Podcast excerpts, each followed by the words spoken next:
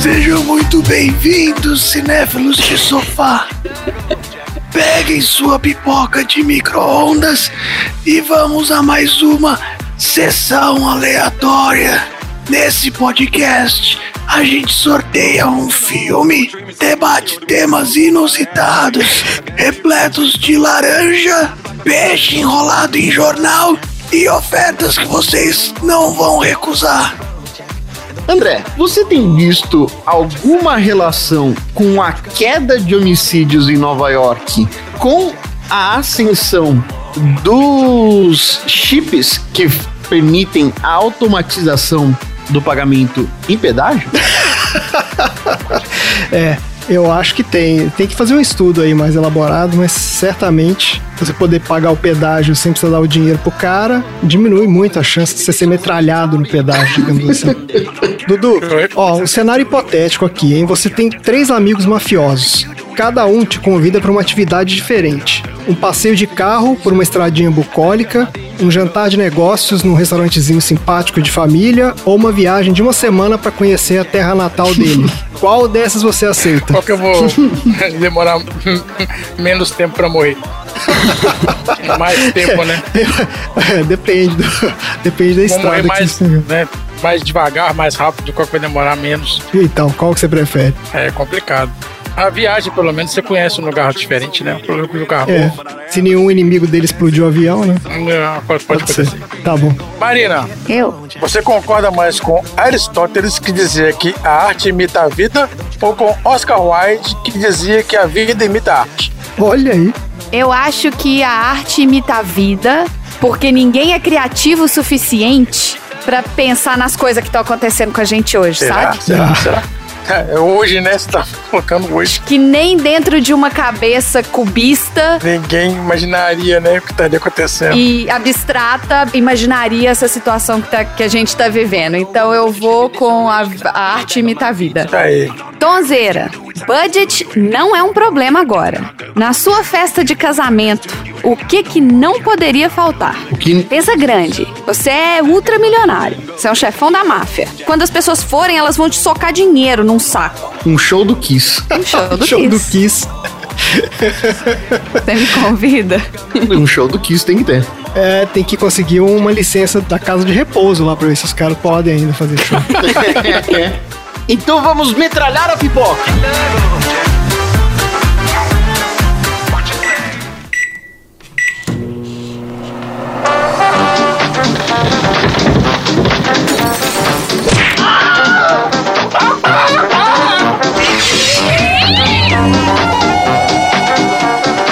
Sessão aleatória.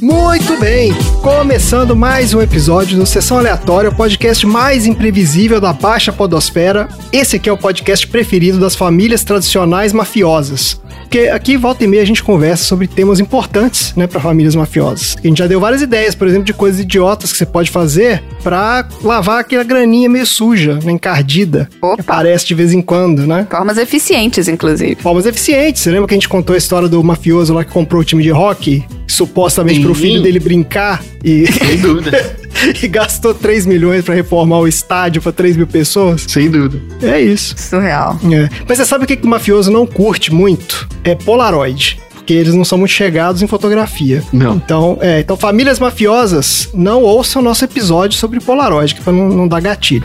Mas. Não fala em gatilho, não. Não, ouçam- não fale de gatilho aqui, inclusive. É Não pare de gatilho pra não dar gatilho, inclusive. Então fale de gatilho pra famílias mafiosas pra não dar mais gatilho do que o gatilho já dá. Isso, já tem muito gatilho por aí.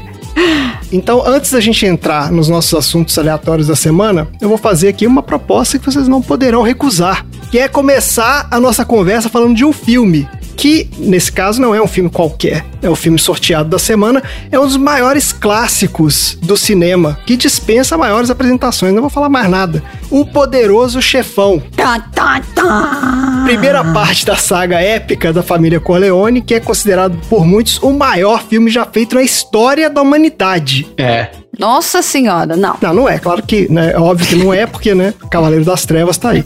Mas esse aqui chega perto. Ai, meu Deus, gente.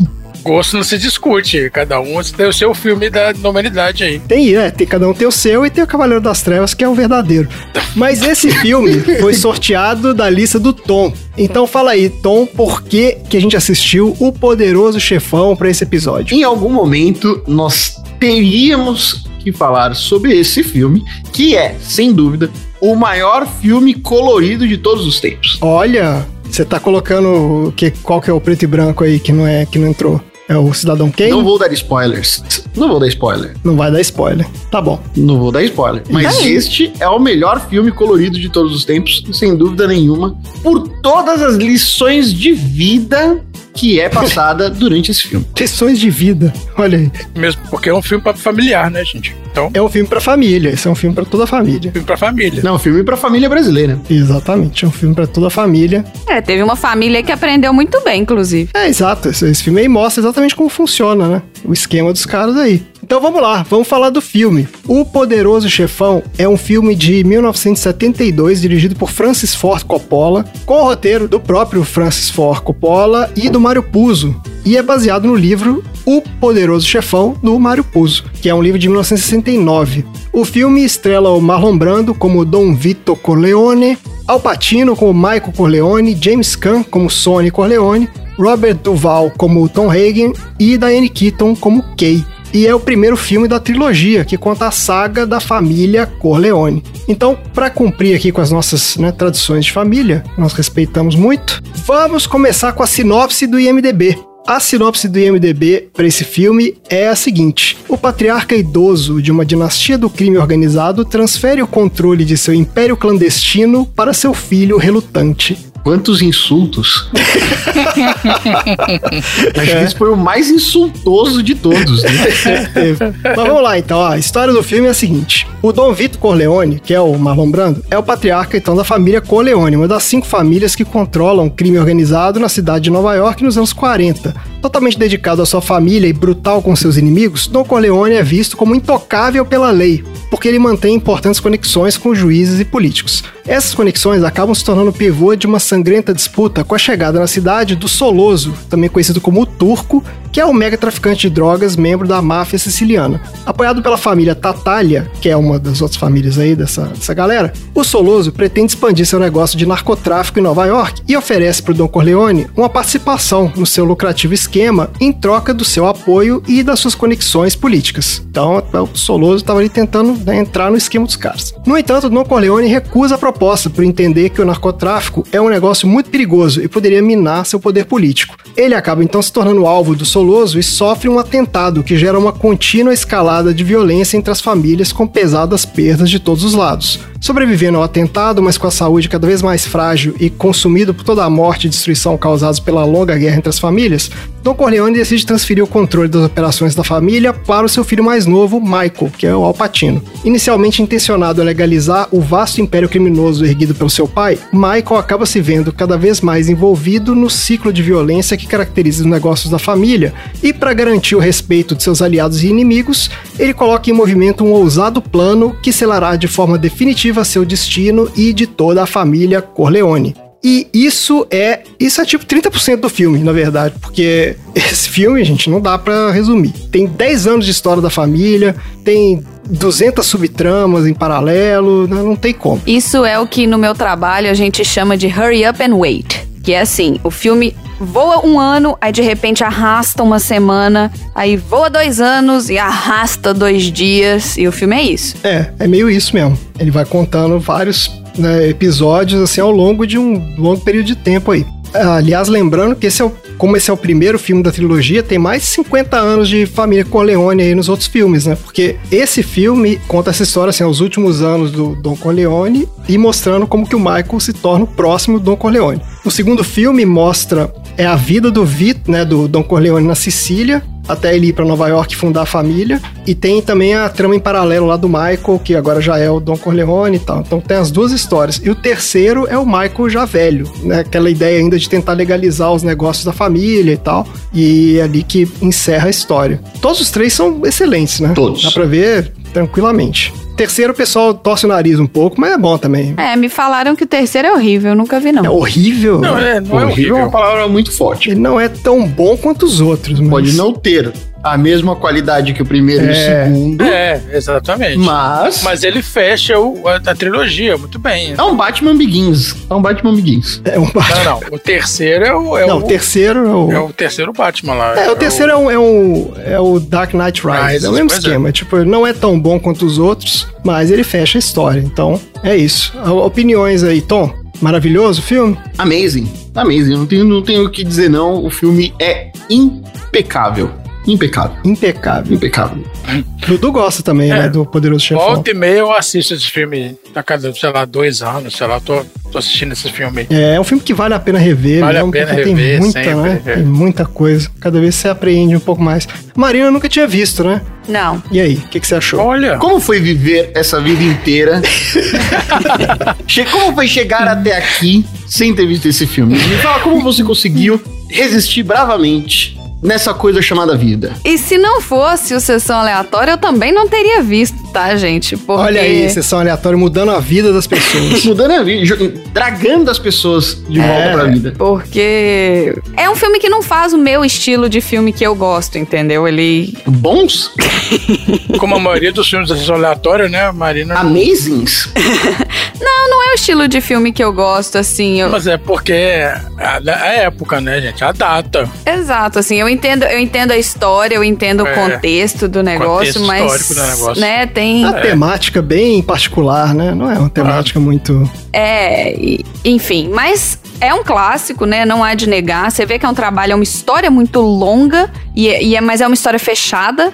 Né? É uma história que faz sentido, apesar de que o Michael Corleone de não vou fazer nada pra vou matar esse cara foi em dois minutos. Foi tipo, ah, tomou um soco na cara e tirou para cair um parafuso da cabeça dele. E aí agora, a partir de agora, eu vou matar todo mundo, entendeu? Não, mas não é porque ele. ele Não Não é é isso, matar não. porque ele levou o soco na cara, não. É porque os caras que fizeram o atentado ao pai dele. Não, fizeram, Foi, pô. teve um atentado ao pai dele, aí tentaram. Mataram o pai, mataram o irmão. E o irmão já tinha ido pro saco já. Não, não, o irmão não tinha ido pro saco ainda, não. O irmão foi pro saco depois, foi quase no final. Aquilo foi, foi depois. né? Primeiro foi o pai, e tentaram matar, Mas depois. foi por causa do atentado contra o É. velho lá.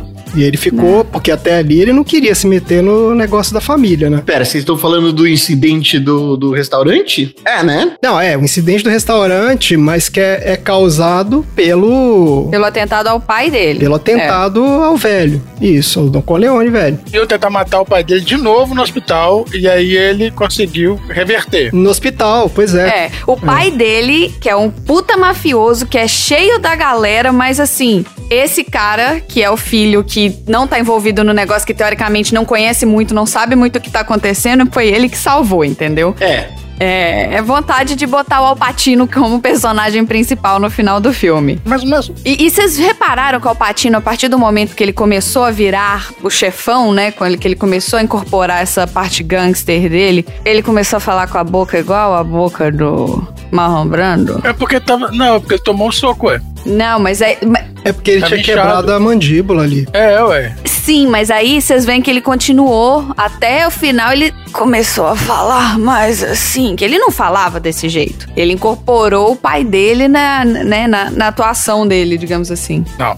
Não, não, não, não, não, não, não, não, não, não, não. Depois que ele volta pra Nova York, da Itália, ele tem uma outra postura. Ele já tem uma postura já de tomar conta do negócio ali. É, porque ali ele já volta mordido porque ele ficou sabendo É. que mataram o irmão dele. Além de ter explodido a noiva do cara, né? É. Ele ter explodido a mulher dele, é verdade. Tem essa. Puta merda. Mulher não é verdade. noiva, não. é Ele tava casado. Não, era mulher dele, já tinha casado, já era a esposa dele. Ah, já tinha casado, já tinha casado. É. Então, assim, o cara já tava. É, acho que ali ele sentiu tecido, que tipo, né, não e- tinha como ele não É. ser parte daquilo, né? Ele tem que voltar pra salvar os negócios da família. É isso aí. E é isso aí. O irmão que assumiu Porque o outro irmão era o idiota, né? Que morreu. Tinha- Teve um que morreu e o outro era idiota. o imbe... é, o- então, tinha o irmão imbecil e tinha o irmão. Era um esquentado, né? Tinha um imbecil e um esquentado. É, o imbecil esquentado. O esquentado eles mataram, o imbecil eles mandaram lá pra, Las pra Vegas. Califórnia pra Nevada. e, supostamente cuidar lá dos negócios da família e tipo, Nevada?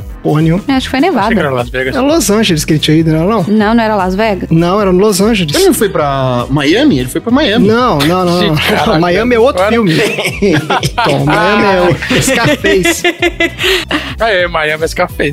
Ai, cara. Mas mesmo assim, o irmão mais velho, o Santino, não ia liderar os negócios. Porque faltava estilo pra ele, segundo o próprio pai. É, ele era muito impulsivo. O... Exatamente, ele era muito impulsivo. É, ele era esquentado, ele pavio curto. É. Mas não queria mesmo, não. E o pai viu que ele tava afundando a família na guerra cada vez mais. Isso. Ele dá altas tiradas no filho também. O filho fala um negócio, ele cortava tal. É porque ele ficou puto que o filho meio que tava querendo entrar no esquema do Soloso lá, na hora que tem aquela reunião, lembra? Que É, pois é. Ali ele já ficou meio puto, tipo, ô, como assim você vai ficar? E depois o Michael dá o mesmo esporro no outro irmão, na hora que eles estão lá pra comprar o cassino e o irmão também começa a querer Ele defendeu o cara da cassina, né? né, favorecer o outro cara, é, e ele dá o mesmo esporro, tipo assim, ó, você não, É, exatamente. você não se coloque contra a família, não. O Fredo. É, mas filme sobre família, gente, que filme bonito, olha aí, O Fredo. filme sobre amor de família.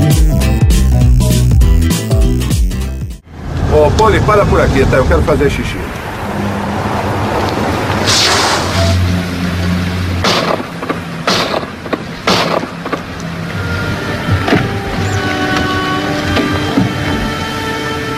Deixa. Pega os canones.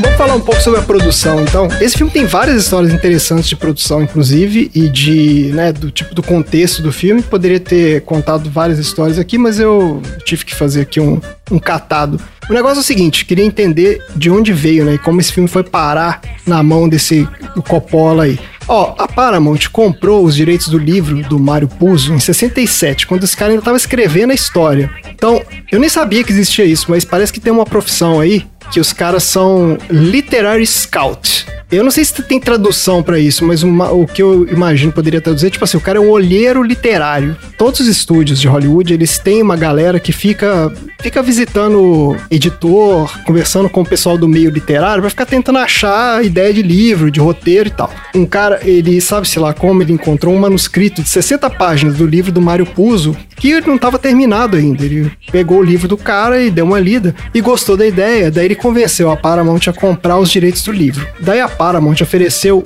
olha só, ofereceu 12.500 dólares pelos direitos do livro, o cara, e mais 80 mil se eles fizessem o filme. Daí diz que o agente do Mário Puzo viu essa proposta e falou: Cara, você tá maluco, cara, não aceita isso não, porque os caras estão te Olha oferecendo só. aqui é amendoim. Esse livro aí vai dar muito mais dinheiro que isso. Só que o, Pertinhos. o cara foi esperto. Só que o que aconteceu? Quem nunca, né, gente? Se você vê esses caras, eles devem. fa- Nossa, eles devem. Ah, o quê? Eu ia aceitar na hora. Ah. se aproveitar desse tipo de coisa. Eu ia aceitar na hora. Eu não tenho a menor noção dessas coisas de valores. Pois é, justamente. E eu jamais ia conseguir ser um visionário e o cara pegar e falar: caralho, o cara, o cara vai fazer o melhor filme de todos os tempos com esse livro aqui que eu fiz. Melhor filme colorido, desculpa. Então, mas é por isso que você tem o seu editor lá, que o cara falou, ó, não aceita não. Só que o que aconteceu? O Mário Puzo foi lá e fez igual o Tom aí, aceitou na hora. Falou, não, não quero nem conversar, É me dá dinheiro aqui. Ih, Marião, isso aí, isso aí, isso aí. Aí depois o pessoal descobriu que esse cara tinha uma dívida de jogo de 10 mil dólares. Ah, que ele precisava por isso pagar que tipo tava- ontem, entendeu? Daí Tá minhas razões também. E aí, aí olha que, que trouxa. Ele fez uma reunião com o cara da Paramount e ele falou pro cara, ele falou, não, eu tenho uma dívida de 10 mil. Aí o cara falou assim, ó, eu posso te oferecer 12,500 aqui. Você paga essa dívida e ainda fica uma troquinha aí pra você comprar o peru de Natal. Nossa. Aí o cara vendeu. Isso foi em 67. Daí em 1970, a Paramount deu ok lá pra fazer o filme e começaram a procurar um diretor. Eles queriam, pra dirigir esse filme, o Sérgio Leone. Vocês sabem quem é, né? O cara, diretor lendário aí de Faroeste. Sim. Sim. Mas o, o livro, só uma pergunta. Eram três livros? Era um livro só que virou essa franquia de três? É um livro só. É um livro só, tem esse livro. Não, pois é, mas são três livros ou. Um livro só é o primeiro filme. O livro acaba com ele conversando com a Kay. Então é, é um livro por filme, é isso. Isso. É, te- não, se não me engano, acho que o terceiro filme não tem livro. Provavelmente. É um roteiro original. Provavelmente, é. Ah, o roteiro original, acho que é isso mesmo, é isso mesmo. É o livro, são os dois Tá. primeiros, isso, tá certo. E eles queriam o Sérgio Leone, só que o Sérgio Leone não topou porque ele tava trabalhando no Era Uma Vez na América. Também é um filme de máfia, é o clássico também. E aí a Paramount tinha lá uma lista de candidatos que eles queriam dirigir o filme. Eles foram lá o primeiro, não topou, aí foram pro segundo, não topou, o terceiro não topou, o quarto não topou. Eles tentaram 12 diretores diferentes e nenhum aceitou Que isso? a história. É, ninguém tava interessado em fazer filme de máfia, o pessoal achava material de mau gosto, o livro do cara eles achavam uma porcaria. E alguém lá do estúdio sugeriu o Coppola. Foi a 13 terceira tentativa do estúdio. Entregaram lá o, o- o roteiro na mão do Coppola. O roteiro não, né? Eles tinham o, o livro do cara, entregaram na mão dele, e ele leu o livro e achou uma porcaria também. Falou, não, não vou dirigir essa, essa porcaria aqui. Achou apelativo, achou Olha só. violento demais, detestou o negócio, né? É. não queria de jeito nenhum. Só que, olha aí como é que são as coisas. O Coppola também tava num buraco, porque ele tinha financiado um filme chamado THX 1138. Vocês sabem que filme é Hum. esse? Jorge Lucas. Nossa, é animal esse filme. É o filme, exatamente, é a estreia do Jorge Lucas como diretor, é uma ficção científica. Puta, cara, É me- até um bom filme mesmo. É um bom filme. Não, animal esse filme. meteu o dinheiro. Não consegui assistir. Eu nunca cheguei no final. Chegou no final. Com o cenário todo branco. Não consigo, eu durmo. Ele é, é um filme meio esquisito. Então foi esse filme aí foi bem um trabalho de máfia mesmo. Ele foi no ponto fraco, foi em quem tinha pontos fracos. Isso. Fez uma oferta que o cara não sabia, ele não ia recusar. É, fizeram uma oferta que o cara não podia recusar. Fez uma oferta à conta, tipo assim, ah, isso aqui, o mínimo que eu vou- posso oferecer é isso aqui pro cara aceitar, e foi. Exato, porque E o cara beijou a mão e foi. É, exatamente, porque olha só, o filme foi um fracasso de bilheteria e deixou o Coppola com 400 mil dólares de dívida com a Warner. Eita. Daí ele pô, pensou duas vezes e ó, disse que ele conversou com a família dele, a galera falou, cara, vai, aceita isso aí, porque senão não vai ter Natal esse ano. Aí ele topou, ele pediu 125 mil dólares mais 6% de bilheteria. Aí foram rodar o filme. Só que esse filme o tempo todo foi estresse entre o Coppola e a Paramount, os caras não se entendiam de jeito nenhum. Foi bem parecido com aquela história que a gente contou do Zack Snyder, viu? Com a Warner lá naquele filme. Já começando com o orçamento, que para começo de conversa era 2 milhões e 500 mil dólares. E com essa grana, eles não tinham como fazer filme de época entendeu? Porque o filme se passa na década de 40, eles estavam filmando na década de 70, o estúdio queria que eles fizessem um filme contemporâneo. Tipo, ah, bota aí, pega os carros aí do meio da rua, filma tudo aí. Nossa, os caras queriam mudar pro. Nossa. É. Não ia, não ia. dar certo. Adaptar pra- justamente pra não gastar dinheiro, entendeu? Que eles não queriam Pra economizar. economizar, é. Só que aí o Coppola bateu o pé lá, falou: não, não, desse jeito não vai dar certo, porque ele achava que era importante ser na década de 40, porque tem todo o contexto do Michael voltando da guerra e tal, esse cara é herói de guerra, blá blá. blá. E conseguiu, tá? Depois de muita briga, conseguiu aumentar o orçamento para 6 milhões. Esse foi o orçamento do filme: 6 milhões de dólares. Olha só. Só que rolou estresse, o mesmo esse tipo de estresse por causa do elenco, porque praticamente todos os protagonistas do filme, o Coppola que escolheu, contra a vontade do estúdio, lá o Marlon Brando, o Al Pacino, o Robert Duval, todo mundo que o Coppola queria, o estúdio encrencava. Pra vocês terem uma ideia, eles não queriam que o Al Pacino fizesse o Michael, porque achavam que ele era baixinho demais. E o Brando tava numa decadência também. O Brando tava decadente, é, ele já era um ator, né, Exatamente. consagrado, mas já tava meio que tava em baixa, já tinha passado, né, do auge dele há muito tempo. E assim, aí nesse nível de discussão, aí o Coppola batendo o pé e conseguiu cons- colocar todo mundo no filme, mas foi gerando esse estresse aí. E aí durante as filmagens começou o pau quebrar de verdade, porque aí a Paramount botou lá, né, uns caras pra, de olheiro das filmagens, e eles queriam um filme de ação. Eles achavam que o filme de máfia tinha que ser filme de ação, pô, tiroteio, perseguição, é, cara voando de janela, Eu confesso que eu achei que fosse ser mais assim, inclusive, sabe? Que ia ter mais perseguição, mais essas coisas. Mais tiro, porrada e bomba? mais ação, né? Não, é só nos últimos 10 minutos. É. É igual o Senhor dos Anéis. Não acontece nada durante o filme inteiro, nos últimos 10 minutos Senhor dos Ah, Anéis, pô. come- começou. vira pancadaria. Não, gente, tem cenas boas, a cena do. Não, que lá tem do- cenas boas, a gente do entende. Sony morrendo. É, Só que eu Ah. achei que fosse ser mais, Com Leone baleado. né, perseguição, mais, Fosse o tempo todo assim. Ação, é, ação mais mesmo. ação do que Não, não. história. É. Também são três horas. Três horas de ação ninguém aguenta, né, gente? E o Coppola tava fazendo um filme que era mais focado na intriga, né? Intriga, bastidores, aquela coisa de, né, disputa, uma coisa até mais psicológica do que de ação mesmo. É um filme violento, mas não é um filme de ação. Esse que é o problema. E isso foi gerando estresse entre o estúdio e ele, né? Toda vez que chegavam lá as filmagens, os caras começaram a reclamar e tal. Tanto que ele adicionou algumas cenas pra dar mais ação pro filme. Por exemplo, aquela cena que a Connie, a filha do Don Corleone, ela quebra a casa inteira, que ela descobre que o marido É, dela tava Carlos. traindo, o Carlo, é. Carlo bate nela. Aquela cena foi colocada depois, por causa disso, pra dar mais ação pro filme, entendeu? Ele começou a acrescentar umas cenazinhas assim, do tipo, ah, tá bom, bota aí a mulher quebrando a casa inteira. E começou a ter várias confusões com a equipe, porque aí o Coppola começou a entrar numa paranoia também de que os caras queriam sabotar o filme. Ih. Aí começou a mandar a gente embora, mandou o o montador embora, mandou. Ué, não sei se era paranoia, não. Ué. O cara tava com o olheiro ali. Então, o Coppola fala que ele mesmo, tipo assim, ó, chegou uma hora que ele teve que assumir o papel de poderoso chefão e começou a mandar todo mundo embora mesmo. Porque ele falou, eu fui mandando embora antes dos caras me sacanearem. Quando eu via que o cara queria me sacanear, eu mandava ele embora.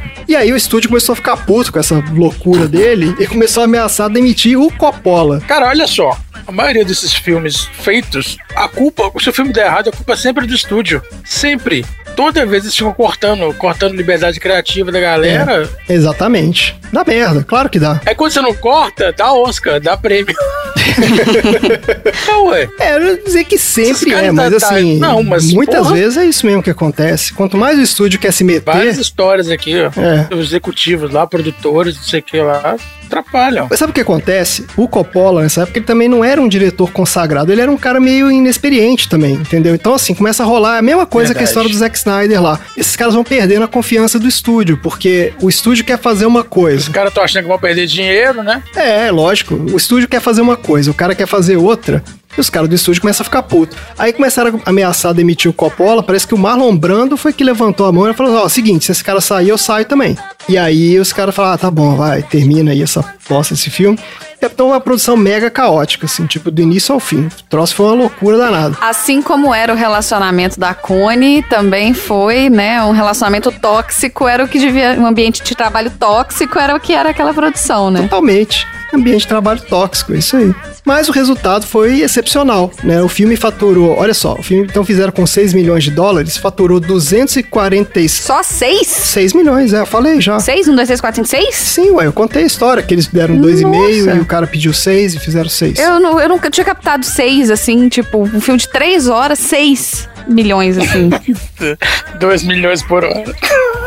2 milhões por hora. é, assim, não- E aí os caras fizeram esse filme com esse e os caras reclamando, sabe? Tipo, isso aí pros estúdios não é nada. É nada, é. Mas é que o estúdio tava meio que na pindaíba também. Então, Essa história Entendi. é toda cagada, porque o estúdio tava na pindaíba, os caras não, t- não tinham muito dinheiro. Tava todo mundo devendo. Tava todo mundo fudido, exatamente. tipo assim, todo Isso. mundo. É, parabéns, parabéns pra quem fez dar certo, porque Tá olha. Tava a Giota, tava colado e todo mundo ali. O agiota que pressionou esse filme todo. Exato. Aí só que o filme faturou 246 milhões e foi a maior bilheteria de todos os tempos quando ele foi lançado em 72. Deixa eu fazer uma conta aqui rapidinho, peraí. 240 de lucro. 240 milhões vezes 6%. Olha. Quem que levou 6% aí da bilheteria? Foi o Coppola, o diretor. 14 milhões e 400 mil dólares. Ah, Aí pagou a dívida, Pagou a né? agiota, Aí pagou, a dívida. Tá bom Comprou a agiota. é, tranquilo. Virou a Giota. Exatamente. Além disso, Contratou a agiota pra agiotar pessoas pra ele, entendeu? Pra pedir dinheiro pra ele. além disso, o filme foi mega aclamado pela crítica. né? Até hoje é considerado uma referência em termos de, de atuação, né? Principalmente do Marlon Brando e do Al Pacino. Direção, roteiro, cinematografia, montagem, trilha sonora, tudo nesse filme é considerado assim de primeira linha. Primoroso. Tipo, tudo funciona perfeitamente. Tudo. E o filme, pra completar, ainda jantou o Oscar, né? De 73, que ele ganhou melhor filme, melhor ator pro Marlon Brando e melhor roteiro pro Coppola e o Mário Puzo, que foram os caras que né, adaptaram o roteiro, né? Melhor roteiro adaptado. Nossa, que confusão que eu fiz. E olha só, ele é o segundo lugar na lista dos maiores filmes de todos os tempos do American Film Institute. Aê! Peraí, peraí, peraí, peraí. Como é que é? Segundo lugar na lista dos maiores filmes de todos os tempos do American Film Institute. Ah, tá bom. Eu sei qual que é o Eu primeiro. quero saber quem que é o primeiro. Depois do Cidadão, Ke- Cidadão Kane. Cidadão Kane é Ah, o primeiro, né? obviamente. E ele teve as duas sequências lá que a gente já falou, que é o parte 2, né? O Poderoso Chefão parte 2 de 74 e o parte 3, que é de 1990. Isso. Nossa, muito, um intervalo muito grande, né? Muito depois. Parte 3 foi assim, a galera ganhou uma grana, começou a gastar, tava precisando de novo levantar um dinheiro, fizeram o terceiro. Ah, mas não, eu acho que não é não, cara. O terceiro é bom, pô. Vocês estão... Não, tinha uma, tinha uma razão pra fazer o terceiro. Não, eu acho que de- demorou, e- eles não queriam fazer, acho que... Não, tinha uma razão pra fazer. Tinha alguma data que batia lá. Eu acho que esse negócio da data foi meio que tipo comemorativo, sei lá. que Aproveitaram a data pra fazer. Pra mas fazer. Não precisava. É. Bom, mas fizeram. Fizeram, foi um sucesso, tá aí. Poderoso Chefão, fica a recomendação aí pros outros dois filmes. Bora então pro troféu aleatório? Bora! Bora. Bora, bora então.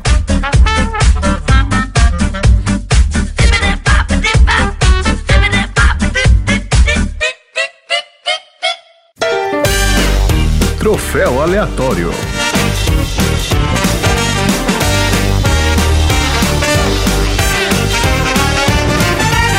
Vamos então pro troféu aleatório. Essa premiação maravilhosa. Eu não sei se a gente deveria premiar esse filme, porque o filme já é tão premiado que, né? Não sei. Não sei se, se ainda há espaço. É, mas os filmes gostam de colecionar troféus diferentes, né? De todas as categorias. É verdade. E esse é um troféu que ainda não tem, né? Nenhum desses caras aí tem. Tem o Alpatino tem esse troféu. o já. Alpatino tem. Alpatine já tem. Alpatine já É tem. isso aí. Ah, e o detalhe é que hoje é aniversário do Alpatino. Vocês estão sabendo disso? Ah, Ah, é olha verdade. aí. Parabéns pro Alpatine. Estamos gravando numa data E comemorativa. olha aí, no dia da gravação, data comemorativa, Alpatino, tamo juntos. Então a gente não pode dar o troféu pra eles, não o povo vai achar que é puxa Vai saco. achar que é favorecimento, né? É, verdade.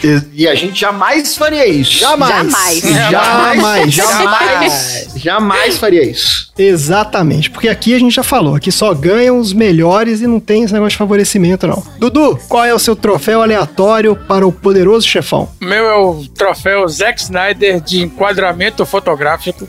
Hum. Quando o fotógrafo vai tirar foto da família Corleone, é uma família gigante.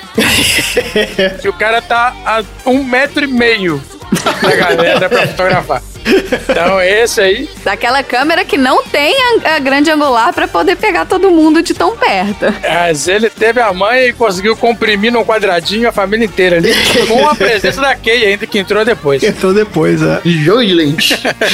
Usou um olho de peixe, né? É. Você ser fotógrafo numa festa de casamento de mafioso não é uma profissão legal, né? Você viu que difícil que era ali. Não, não, não, é. Nossa senhora, velho. Nossa, você deve ter que andar com umas outras oito câmeras, É né? meio que prejudicial. Você tem que estar ali perto da família e tal, só pra tirar foto da galera que tá da festa ali. Tomar cuidado. Perde três câmeras na festa, os caras vão lá, É. arrebentam sua câmera o tempo todo. Aí você vai fazer um cra- um enquadramento, o cara da família não tá, eles saem todo mundo, vai embora, É. volta outros caras. Nossa, Sei. cara, que encheção de saco deve ser. Tom, qual é o seu troféu aleatório para o poderoso chefão? Esse filme, por ser grandioso demais, eu teria dois troféus aleatórios. Olha aí, pra já dar, mas eu vou dar um começou. só. Ah. Eu vou dar um só. É, o Tom sempre quer mais. Mas ele- Quer os assuntos dele. Ah, eu, vou falar, eu queria falar de tal assunto, não sei o que, aí fala de outro. Mas eu vou falar sobre outro. Insaciável. É. Eu, eu, Você quer falar o prêmio que você iria dar e depois o prêmio que você Aí. vai dar de verdade, é isso? Tá passando a mão na cabeça do Tom, hein? Não, não, não. não, não, não. Você pode falar o prêmio que você iria dar e depois você fala o prêmio que você vai dar de fato. Eu iria, eu iria dar o troféu Brincadeira Boba para o Dom Vitor Coleone, de brincadeira de ficar assustando os netos. Morreu. morreu. O moço da laranja. Morreu merecido. Morreu, morreu merecido naquele momento. Mas eu vou dar o outro troféu Brincadeira Boba para os mafiosos que se aproveitaram do sono pesado do dono do, do jockey e colocou lá a cabeça do cavalo na cama do cara sem que o cara acordasse. Brincadeira boba. Assim que o cara acordasse. Cara, aquele é o, é o troféu Prozac de sono pesado, porque, nossa senhora, cara, Aquele ali. Que brincadeira boba. muito bom. Marina, qual é o seu troféu aleatório para o poderoso chefão? Eu quero dar o prêmio Agostinho Carrara de pior marido, Ah, tá. Ah, que sim. vai pra Cone, Dedo Podre, Corleone. Dedo podre. É. E família filha da puta também, que deixa ela ficar num relacionamento abusivo, onde ela grávida tá com a cara toda deformada do marido que espancou. Então, assim, ah, gente, olha, melhor que a pessoa volte pra casa com a mão na frente ou tá atrás do que volte dentro de um caixão, tá? Não pode deixar a pessoa ficar num relacionamento abusivo assim. Nossa, aquele cara é um merda. Um cara filho da puta a ponto de bater numa mulher grávida. A bater de deformar a cara dela, né? No- Ela tava toda roxa, toda beiçada. Mas o Sony deu uma surra nele depois, né? Mas ele continuou batendo nela, né? Porque depois ele foi lá e deu uma sentada nela, grávida. É, depois da surra, ele foi lá e foi com o cinto. É, né? depois Foi pior. teve a surra da cinta. Aquela surra, por sinal, que tem uma- um enquadramento ali meio esquisito. Tem um soco ali que passa a uns 10 centímetros de distância da cara do. É, tem vários socos aí nesse filme que Nossa, mas esse, esse é descarado. A gente já falou disso, hein, cara? Essas cenas de, de ação, assim, desses filmes de década de 70, não pode ver com muito. Eu acho que o problema é o 4K, tem que ver esses filmes em. É meio, é meio trapalhões, né? Vira meio trapalhões. É. A sentada na cone também, ele bate em todos os lugares da casa do Bertel. É, Claro, né? Ainda bem, né? tá bem, é, exato. Mas é isso. E Olha só, eu vou dar o meu troféu, só pra gente, né, como diria o, o Tom, jogar energia lá em cima.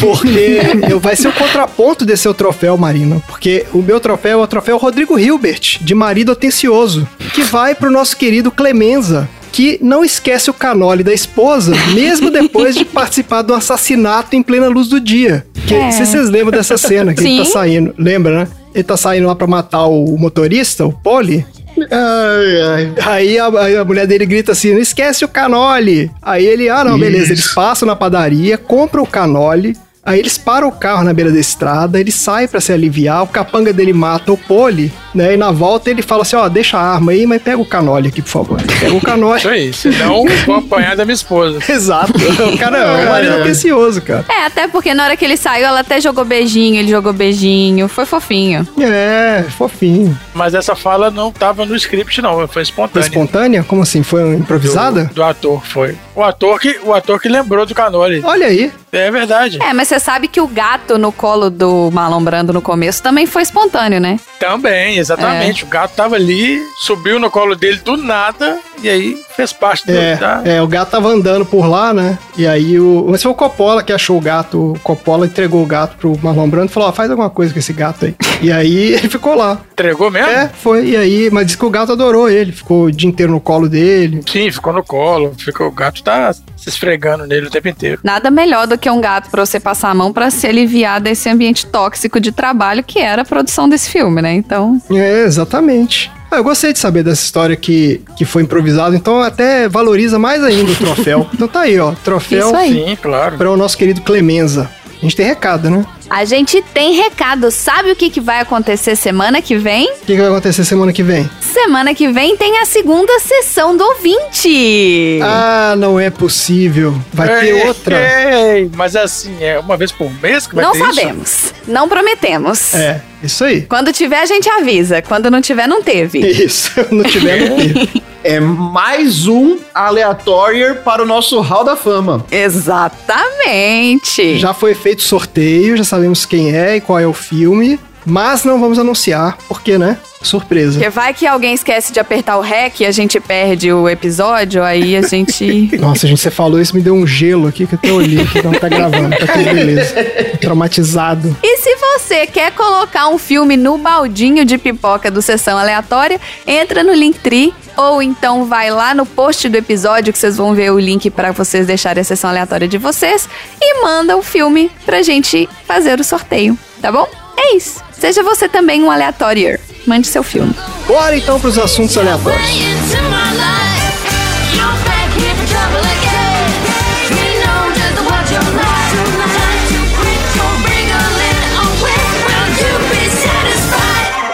Ô, Poli, para por aqui, tá? Eu quero fazer xixi.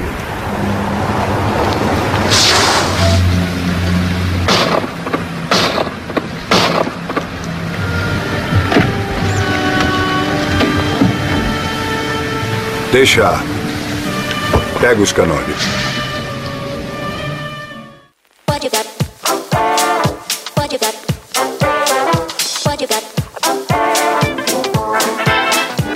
There was Marina, flowers- qual é o assunto aleatório da semana? O meu assunto aleatório, assim como eu perguntei pro Tom, né? O filme começa com um casamento. E um casamento pra muita gente, né? Então, assim, não foi um casamento barato. Apesar de que vocês viram que um monte de coisa ali ele deve ter ganhado de graça, né? Deve ter tido algumas pessoas querendo presentear os noivos, que aquele bolo de 3 metros de altura, por exemplo, foi um presente de um dos afilhados. Aqui, ouso falar que esse casamento não gostou nada. É. Nada. Deve ter ca- Favores. nenhum centavo. É, certeza. É, ué, a banda tava devendo pra Giota, o cara do bolo. Quem que é maluco É, ué. cobrado Dom Corleone? Ah, eu vou fazer sua festa sim, Exatamente. tá aqui o quanto vai custar. É. Mas de jeito nenhum. Até o Frank Sinatra foi lá. Até o Frank Sinatra, exatamente. É, exatamente. Nosso querido, como é que era? O Johnny Fontaine, que eles chamam no É. filme, né? É, Isso. isso. aí. O cara tava lá de graça. Aliás, de graça não, ele foi lá encher o saco do Don Corleone também, pedir, né? Pedir favor lá pro cara. Não, e que saco também, gente. Você, tem, você dá uma festa e você tem que ficar na sala da sua casa vendo o povo pedir favor. Pegaram dinheiro. Recebendo pedido de favor lá o tempo inteiro. Eles falam no filme que faz parte da tradição em casamento siciliano o dono da casa receber lá, um- é fazer umas reuniões com os convidados ali que tiverem que fazer, depois ir pra festa. É, tradição da máfia siciliana, obviamente. É, tradição dos caras, é. Mas é Exato. porque ele fala siciliano, né? Então. Enfim, nós, me- réis mortais, precisamos gastar dinheiro para poder fazer uma festa. Não, ouvinte, eu não vou fazer uma planilha de festa de casamento aqui, igual eu fiz na viagem de Nova York. Já tava pegando a calculadora aqui ó, pra ajudar. Eu quero falar das cerimônias de casamento mais extravagantes do mundo. Olha aí. Ronaldinho e Cicarelli. Ronaldinho e Daniela Scarelli. É. Do castelo de Chantilly, né? Vamos ver se o show do Kiss do Tom pode ser considerado extravagante o suficiente para entrar nessa lista. Vamos lá, vamos ver. Não é nenhum segredo que os casamentos podem custar muito dinheiro e não importa o quanto você planeje. Mas alguns noivos e noivas sortudos, ou talvez sem noção, né? Levaram isso a um nível totalmente novo com seus orçamentos ilimitados para o grande dia. Então, eu vou falar da lista de casamentos mais caros de todos os tempos. Começando dos menores, ou seja, dos mais baratos, e avançando para os mais exagerados ou mais caros. Vamos Nós lá. vamos falar dos casamentos mais caros até hoje, sendo hoje mil- 2019, tá, gente? Porque com a pandemia, Ah, tá, até 2019. É, até. é, é, essa maté- essas matérias que eu peguei todas eram de. A mais recente era de 2019. É, faz sentido, né?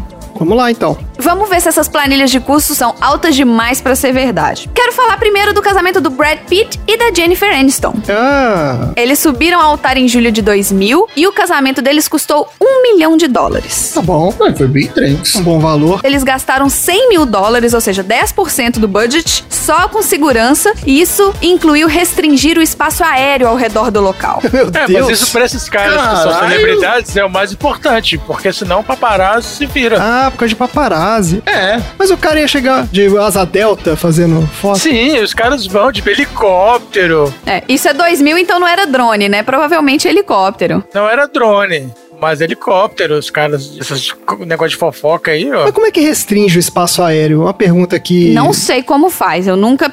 Os meus Técnica. casamentos que eu trabalhei nunca. tinha isso, né? não tinha Nenhum isso. pediu bom. pra restringir. Não. Os planos de voo não podem passar por ali, ó. Ah, tá. É porque ele tem que aprovar o plano de voo, né? Daí o, a autoridade aeronáutica fala: não, não pode. Isso, o plano de voo do, do- de- da aeronave não pode passar ali. É, Pode Tá ser. certo. Eles também ostentaram vários artistas musicais, Hum. incluindo uma banda de seis integrantes. E eles encerraram o casamento com um estrondoso show de 20 mil dólares em fogos de artifício. Ah, peraí, mas banda de seis integrantes, mas não fala qual banda foi? É segredo? Não fala, eu não achei lugar nenhum onde era a banda. Ah, é tem, tem várias bandas de casamento que tem seis pessoas também. Foi 75 mil dólares por essa Nossa banda. senhora. De Jonas Brothers. Era o BTS. BTS tem seis pessoas, não tem? Os BTS são sete. Você dá uma BTS de Ah, novo aí. então não rolou. BTS não tinha nem nascido no ano 2000, bem. então- É, Pô, o Leonard Scanner tinha seis pessoas. Olha aí. Eles não iam chamar Olha. o Leonard Skinner também. porque- Mas a Jennifer Aniston não tem cara de... Em compensação, Não era Backstreet Boys também, que era em cinco. compensação, o Jackson 5 tinha cinco só. E o Titãs, quantos tinha? É. Titãs tinha galera. Eu não sei. Será que foi a... Tá querendo adivinhar por quantidade de pessoas. Tá ótimo. Quantidade. Muito bem. E até agora a gente não falou uma banda que tem seis Sensacional. integrantes. Procure aqui. Bandas com seis integrantes. Tá bom, vai. O que mais que teve no casamento? Depois vem o casamento da Elizabeth Taylor e do Larry Fortensky. Eita, não sei quem é. A, pela oitava vez, noiva. Até então, seu último casamento, porque ela casou, né? Esse foi o último casamento dela. Em 1991, não poupou despesas. A conta dela foi estimadamente 1,5 milhão de dólares. E que o seu amigo íntimo, Michael Jackson, pagou a maior parte dela. Ah, mas aí se você é amiga do Michael Jackson, você faz casamento de 2 milhões de dólares, não tem problema. Pois é. Uma grande porcentagem do orçamento foi para a contratação de segurança também. Incluía seis seguranças e um ex-oficial do exército israelense. Meu Deus do céu. Deus, e a cara. bolha de oxigênio pra ele ficar dentro também. A noiva exibiu um vestido valentino de 25 mil dólares. E o casamento foi no rancho Neverland, de Michael Jackson, em Santa Inês Valley, na Califórnia. Pô, ainda economizaram o aluguel do lugar, hein? Imagina. É, é o famoso vamos fazer na casa de um amigo meu. É, isso. Salão de festa do prédio do nosso colega. A gente fez o nosso chá de panela no salão de festa de um amigo Do meu. amigo então. nosso, é verdade. Tem um sítio de um amigo meu bom aqui pra fazer festa? O casal se divorciou cinco anos depois. Não. Não, 25 anos tá beleza, não foi tão escroto, não. Durou bastante. Ó, o Brad Pitt e a Jennifer Aniston também tão divorci- se divorciaram, né? E quanto tempo depois? Não tem aqui. Não, acho que o Brad Pitt foi mais tempo. Foi até o filme que ele fez com a Angelina Jolie. Ah, é mesmo, aquele filme. O senhor e a senhora Smith. É isso aí. Isso, durou até aí. Tá certo. Gente, cinco anos, viu? Brad Pitt e a Jennifer Aniston. Cinco anos também? Olha a validade aí dos casamentos de Hollywood. Deu cinco anos, certinho. Tá bom. O filme é de 2005. O casamento da Catherine Zeta-Jones e do Michael Douglas foi no Plaza Hotel em Nova York. E custou entre 1 milhão e meio e 2 milhões de dólares. Ninguém sabe quanto foi, ó. É porque todos esses orçamentos, isso aqui, gente, eu tirei da- de revistas de noivas. Então, o que, que eles fazem? Eles pegam tudo que tinham e estimam o custo, entendeu? Entendi. Eles estimam o custo, mas pro- é aquilo que você falou, né? Provavelmente eles não pagaram foi nada, né? Porque. É. É. A noiva usava um vestido Christian Lacroix, personalizado Olha. de 140 mil dólares. Nossa senhora! Mas isso não é nada em comparação com a sua tiara, que custou 300 mil dólares. Ah, não é possível, gente. Uma tiara? Eles também contrataram 50 policiais de aluguel e os convidados foram obrigados a apresentar seus convites que foram adornados com tinta invisível e hologramas Claro. para evitar penetras. Nossa! Claro, essas festas não tem jeito. O cara tem que Marcadão. investir na segurança. É, é isso mesmo. Marca d'água no convite. Esse é o custo, meu filho, que você não quer de cortesia. Você tem que pagar para ter eficiência. É, Você tem que pagar. É. Vamos lá, agora os nomes difíceis. Não, não, peraí, peraí, peraí. Ah, Quanto ok. tempo durou o casamento? Não sei. Dudu? Catherine Zeta-Jones e Michael Douglas, Dudu. 20 anos. Ó, Olha, 20 anos. Porra, 2 foi milhões e bastante. 20 anos, tá bom. Ó, valeu. Ela é 25 anos mais nova que ele. Nossa. Dinheiro bem gasto. Tá aí. Agora a gente vai falar do casamento. Deixa eu Lá ver se eu vem. consigo falar isso. Do Sargi Karapetian e da Salomé Kintsulashvili. Ih, começou aquela galera shake de não sei aonde. O que, que é isso? Ele é filho de um bilionário russo e Eita. se casou com sua noiva num casamento estimado em 2 milhões e meio em 2016. Eles tinham paredes de flores em abundâncias. Gente, parede de flor é caro pra um caralho. Vocês não fazem ideia. Ah. Peças centrais enormes e um salão de recepção decorado para parecer uma floresta. A noiva não usava um, mas três vestidos de alta costura e acessórios com tiaras de diamantes da Tiffany. O luxo não termina aí. Quem tocou no casamento? Kiss. Maroon 5, que se apresentou na recepção que pode ter custado entre 500 e 800 mil dólares. O Maroon 5 custou Tá. 500, 800 mil dólares? Em 2016, sim. Nossa, e se for fazer hoje em dia é 5 milhões, porque esses caras já estouraram muito mais, né, depois disso. Sei lá. Ou não. sei hoje em dia quanto que eles custam, mas 2016 foi outro dia, né? Ah, sei lá também. É verdade. Você consegue procurar aí, Dudu, se o casal tá casado? Ah, mas esse aí é chá, a gente não sabe quem são essas pessoas. Eu tô procurando aqui. Então tá. Não, isso aí a gente não interessa, né? Isso interessa quando é gente que a gente conhece. O próximo eu sei. O próximo eu sei do, do, do quanto tempo o casamento durou. Então vamos lá, próximo. O próximo casal é a Kim Kardashian e o Kanye West. Olha aí. Surpreendendo um total de zero pessoas, o Ah. extravagante casal também quebrou o banco para se casar com estilo. Embora as estimativas de custo para comemoração, que foi um final de semana inteiro, foi de mais ou menos 2,8 a 3 milhões de dólares. Eles, Eles deram início às festividades pré-casamento em Paris, depois levaram seus convidados para Florença em jatos particulares, Ah, eu gosto disso, hein? Isso, gente. onde alugaram o local, que era o Forte de Belvedere, por 400 mil dólares. De graça. Ela também vestiu dois vestidos para o grande dia, e um deles era um vestido da Givenchy de 500 mil dólares. Fico muito agredido com isso. As acomodações de hotel para os seus 200 hóspedes em Paris Ah. e Florença também custaram meio milhão de dólares. Estão casados ainda, tá? Estão casados, mas estão quase descasando, gente. Tá mó babado. Ah, é? ela, é? ela pediu, ela pediu para sair. Mas quando que foi o casamento? Qual ano que foi? Eles casaram em 2014. E ó, então, aí tá, tá durando. Durou. Pelo menos já tá naquela média dos cinco anos aí, ó. É isso aí. Próximo. O próximo é o Alexei Shapovalov e a Ksenia Tsaritsina. Ah, não, é, não. Aí Isso, isso é mafioso russo, gente. Isso Hum. aí, É aí mafioso. já Com é. certeza, é casamento de mafioso. Alexei Chapovalov. É. Quanto foi a brincadeira? O anel de noivado foi estimado em 8 milhões de dólares. O anel! que não é isso, possível. gente? Não, não, não, não. O anel, 8 milhões? Sim. O oligarca russo Alexei Shapovalov disse sim para a modelo Ksenia Tsaritsina em um casamento multimilionário em agosto de 2017, de acordo com a revista Bridals. Os recém-casados tinham um bolo de oito camadas, oito andares, que estava suspenso no ar, com centenas de flores e tinha até acrobatas no casamento. Claro. Deus. Pra cortar o bolo que tá no ar, tem que ter um acrobata. vai alcançar como? Como é que você vai cortar o bolo, Vador? Vai distribuir o pratinho de bolo como? É, claro. É, é isso que eu achei do casamento ótimo. deles, mas Ah, as tá. fotos são assim cafonas até ah, falar mas chega. claro, né? O- A cafonice é Hum. parte do negócio. Obrigatória. Tem também o casamento da Lolita Osmanova e do Gaspar Avidolian. Quando você é filha de um chefão da energia russo que tá se casando com um filho de um milionário, um casamento de 10 milhões é dinheiro de pinga, né? Eles se casaram no Dole Theater em Los Angeles, onde é a cerimônia do Oscar. Ei, Eles enfeitaram o local com 500 mil dólares em flores e um corredor dourado. Quanto ao entretenimento, quem tocou lá? Kiss. não.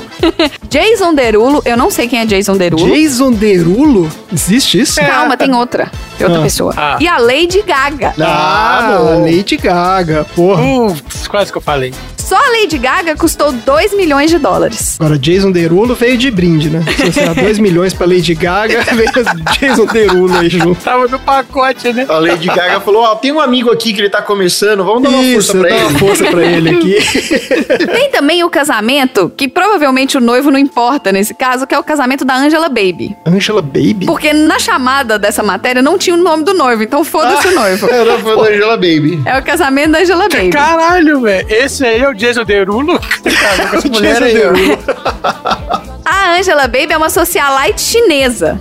Ah, E o vestido Dior personalizado foi o vestido de noiva mais caro de todos os tempos. Que Quanto? custou Caralho. 31 milhões de um dólares. Ai, meu Ô, Deus do céu. vestido. Eu- então. Ah, cara, eu- vontade de quebrar tudo. O vestido. Ela também é conhecida como a Kim Kardashian da China. Que bosta essa galera, gente. 31 milhões o vestido. Kim Kardashian chinesa. As núpcias de Angela Baby. Ah, ó, o nome do noivo tá aqui, ó. Com o ator Wang Xiaoming. Ó, é ator, hein? Ah, Incluíram um local inteiramente decorado com rosas. Gente, quando é um local inteiramente decorado com rosas, não são vasos de flores espalhados pelo local. Não? O local, as paredes, o teto estava coberto de rosas. Não imaginei. O bolo de casamento tinha 3 metros de altura e tinha uma camada intermediária em formato de carrossel, com cavalinhos rodando dentro. ah não. E tinha sacolinhas de brinde para os convidados na saída, com telefones celulares e flores. Ai, Ah, que lindo. Seu vestido de noiva, ele saía da água. Ela tava num lugar que encheu de água e aí levantou, ela foi er- suspensa e tinha uma cauda de 3 metros e com 100 rosas de renda cortadas à mão na cauda. Que trampo. É é demais, mas é o casamento da Angela Baby com whatever, porque É, o nome exato, do cara não, não tava no interessa. título do negócio. É. E os dois últimos casamentos que eu trouxe aqui, que eu vou falar deles ao mesmo tempo, que foram os mais caros, foram os casamentos da- do príncipe William e da Kate Middleton e da Ah. princesa Diana e do príncipe Charles. Ah, e a do, desse último príncipe aí não entrou, não? Na lista? Não foi mais caro que esses Da dois. Megan? É. É porque eles não fizeram nada assim demais, sabe? Eles não. Eles só fizeram a cerimônia. É, Eles são gente como a gente. é, eles têm outra cabeça, né? Uma galera. É. É. No casamento do príncipe William e da Kate Middleton, 32 milhões de dólares foram apenas para a segurança. Esse faz sentido. É, até porque né, eles saem pela cidade inteira É. circulando. Tem que fazer um cerco ali no. O vestido dela custou 434 mil dólares. Que é porque era dela, né, gente? Porque você compra igualzinho na loja de noiva, que é um vestido simples. Mas não custa tudo isso. Ainda Jamais. Ah, Porque foi pra ela, entendeu? os caras dão uma inflacionada no preço. Ah, sim. O casamento da princesa Diana e do príncipe Charles, que era o casamento do século, né? Que é a princesa do povo e blá blá blá, foi em 1981 e com uma conta de 48 milhões de dólares. Deus, gente. Claro que assim, se, vo- eh, se você fizer a conversão para os dias de hoje, hoje ele custaria algo em torno de 110 milhões de 200 dólares. milhões. É. É. Nossa, gente, o que, que é isso? Não dá pra botar um preço exato no, vi- no vestido da Diana, mas eles estimam que foi algo em torno de 150 mil dólares. Agora, esses casamentos aí tem transmissão ao vivo, tem TV do mundo inteiro. Então, assim, eles Teve. também ganham uma grana, né? É. Só de direito de transmissão. E assim como Will e Kate, eles tiveram que também gastar muito dinheiro em segurança. E, além disso, eles tiveram 27 bolos de casamento. 27 bolos. Normalmente a festa que a gente faz tem 27 pedaços. Se vocês ouvirem o podcast de garagem sobre leilões, vocês vão entender. Lá a gente explica como funciona essa questão do bolo né, real, que eles distribuem para os plebeus. Hum, Então eles fazem bolos, eles colocam fatias em caixinhas de presente com as iniciais dos noivos e distribuem para quem tá acompanhando do lado de fora do palácio. Então faz sentido 27 bolos. Não é que foi 20, foi uma 27 bolos, ela cortou 27 bolos. Não, mandaram fazer 27 bolos iguais porque tem que distribuir. E um desses bolos foi leiloado. Bom, para você saber, escuta lá o PDG. Ah, olha aí. Olha o teaser. E é isso. Esses foram os casamentos mais extravagantes. Senti falta. Qual você sentiu Senti falta, falta. Dudu? Do castelo de Chantilly. Pois é, então eu ia perguntar isso. Esse do Ronaldinho, então, não entrou nessa lista. Não entrou, deve ter sido menos de um milhão de dólares. Menos de um milhão de dólares, será? Mas foi, É. deu muito mais bafafá do que todos os outros. Não, um milhão e meio de dólares, aliás. Ah, duvido. Mas também é porque durou duas semanas, então eu acho que não conta. E É. porque também, essas aqui eu tirei tudo das revistas internacional de noivo, o povo tá, nem sabe quem nem que é sabe Ronaldinho. Quem é Ronaldinho. Quando- Imagina, não tem Não, nem não, ideia. Não, não, não, não. não. Não, não, não, não, não. Sabe quem é o Ronaldinho? Claro, gente, pelo amor de Deus, né? Sabe, revista internacional de noiva, sabe quem é o Ronaldinho? Cara, todo mundo sabe quem é Ronaldinho. Todo mundo sabe. Eu, Cara, você não, nos Estados Unidos, cara, esses caras não são nada aqui, ninguém sabe. Não, na época todo mundo sabia quem era o Ronaldinho. É, ué. Não, não sabe não, ninguém sabe, gente. Ó, o casamento deles foi um milhão e meio de reais. Ah, de O reais. casamento de Ronaldo Cicarelli custou 1,5 milhão de reais. Ah, então tá aí, pronto. Tá explicado. É, é um vestido de alguém aí. É. É um vestido de alguém. É, é uma das pedrinhas do anel da, Da da manga, menina né? lá. Na É manga do vestido. Beleza, aqui ó, só falar que o Dudu mandou aí no, no nosso grupinho aqui o Jason Derulo. Isso, Jason Derulo, Derulo ficou famoso com a música Wiggle, Wiggle, Wiggle. Wiggle, wiggle, wiggle. Ah, mentira! Que tem o Snoop Dogg também cantando. Por isso que ele cantou no casamento. Que ótimo. Ai, meu Deus do céu. Tá bom, gente. Bora então pro próximo assunto aleatório. Wanna strip you, dip you, flip you, bubble babe you. What they do, taste my raindrops, cable. Now what you will and what you want and what you may do. Ô, Poli, para por aqui, tá? Eu quero fazer xixi.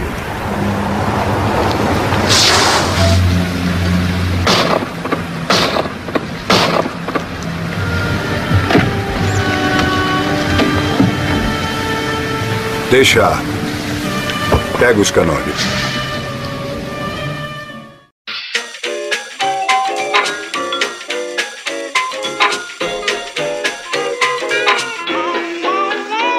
Tom, qual é o próximo assunto aleatório? Então, O próximo assunto aleatório remete a um ponto onde já discutimos aqui nesse episódio. Cabeça de Uh. cavalo. Uma das cenas mais emblemáticas do cinema. Peraí, peraí, peraí. Posso só falar uma coisa? A cabeça de cavalo daquela cena era uma cabeça de cavalo de verdade. De Você verdade, sabia eu disso? vi, exatamente, eu sabia. É. que Então, mas era. não precisou matar pra fazer isso. Calma, Marina. Não precisou matar. Não. Pegaram de uma fábrica de ração canina. Ah, não. Mas por quê? Eu nem sabia que ração canina fazia com cavalo. O que eles fazem? Farinha de sangue e farinha de ossos. Eles fazem ração com. Farinha de sangue, farinha de. Mas e a cabeça do cavalo? Faziam, né? Não pode mais. Mas usa- era usado farinha de sangue e ossos. Deve triturar também. Bota junto na mistura. Mas aí é, exatamente. O bicho morre, aí você usa, abate pra fazer ração, entendeu? Mas não pode mais, por causa do negócio da vaca louca, você não pode mais usar proteína animal em ração. Ah, tá. Ah, então faz tempo.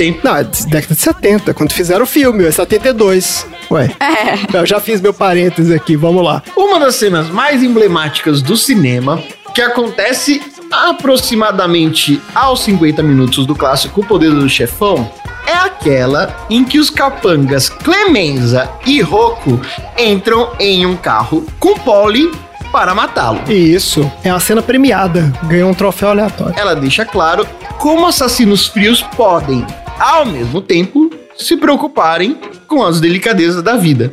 Nesse caso, em continuar carregando o canole que Olha eles aí. acompanharam durante toda a missão da morte do Polly para entregar para sua esposa. Só que toda vez que eu vejo essa cena, eu me lembro da receita do seu Antônio Canoli e a minha adolescência na Moca, onde durante as minhas tardes depois da aula, eu ia visitar o clube que já foi chamado de Extra São Paulo e Cotonifício Rodolfo Crespi Clube, também conhecido como o Juventus. Cotonifício é o nome da pessoa? Calma. Tá calmo.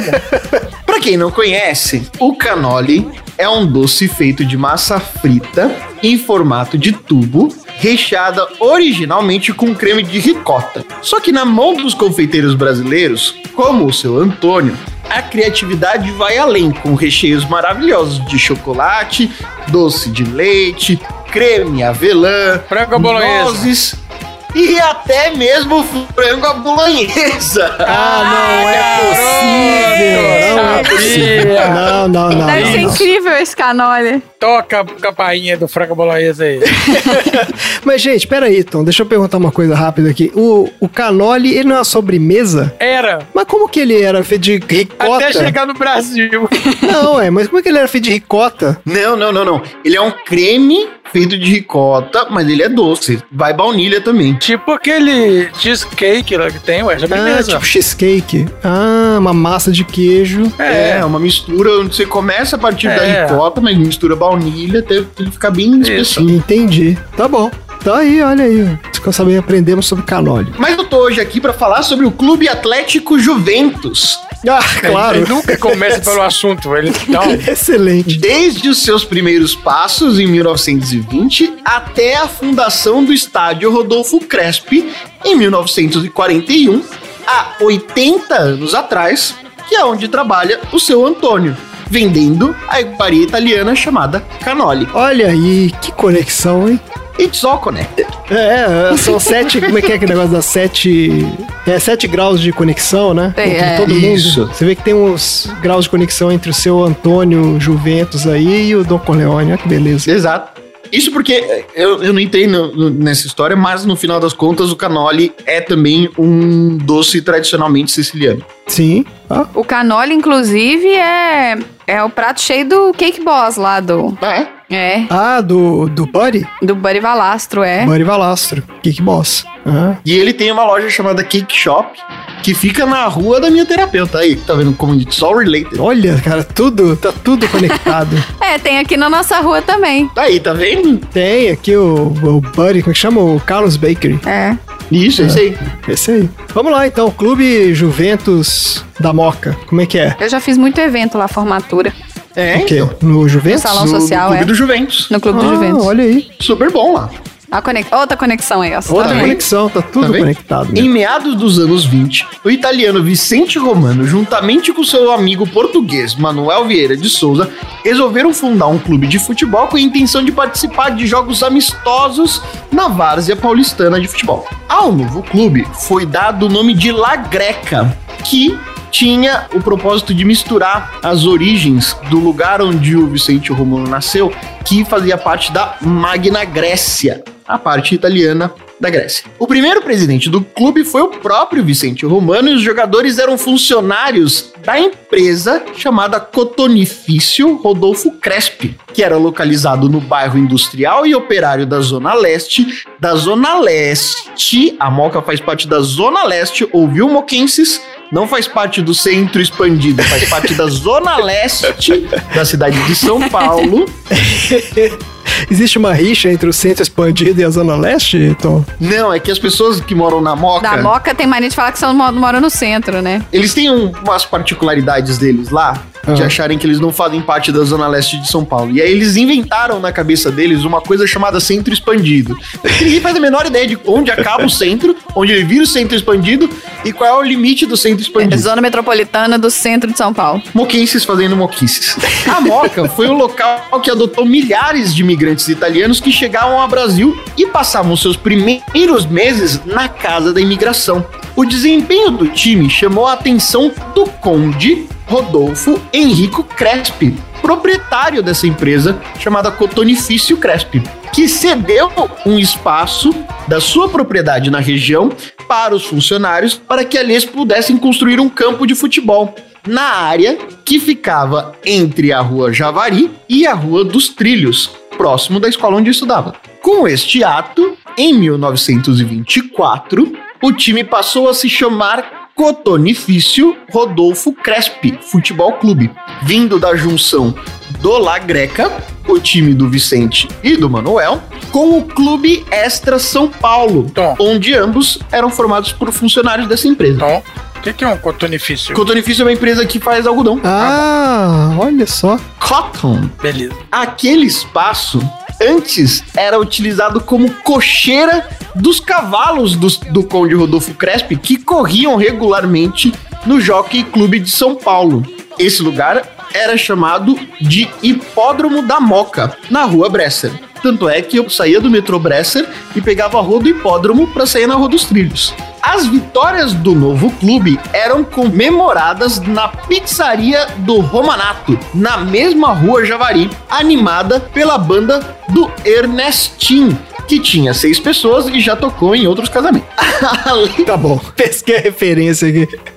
Tá certo. Além da colaboração da família Crespi, o clube também contava com importante colaboração de tradicionais famílias Moquet. E em 1929, o clube conquistou o seu primeiro título profissional, o de campeão da segunda divisão paulista. Apenas em 1930, uma Assembleia Geral Extraordinária convocada pela diretoria fez com que o clube mudasse para o nome atual de Clube Atlético Juventus. Essa sugestão saiu do próprio Conde Rodolfo Crespi, que era o presidente na época e que torcia para a Juventus de Turim, time Ah. atual do Cristiano Olha. Ronaldo. Agora chama Piemonte no FIFA. Exato, Que não foi, exato.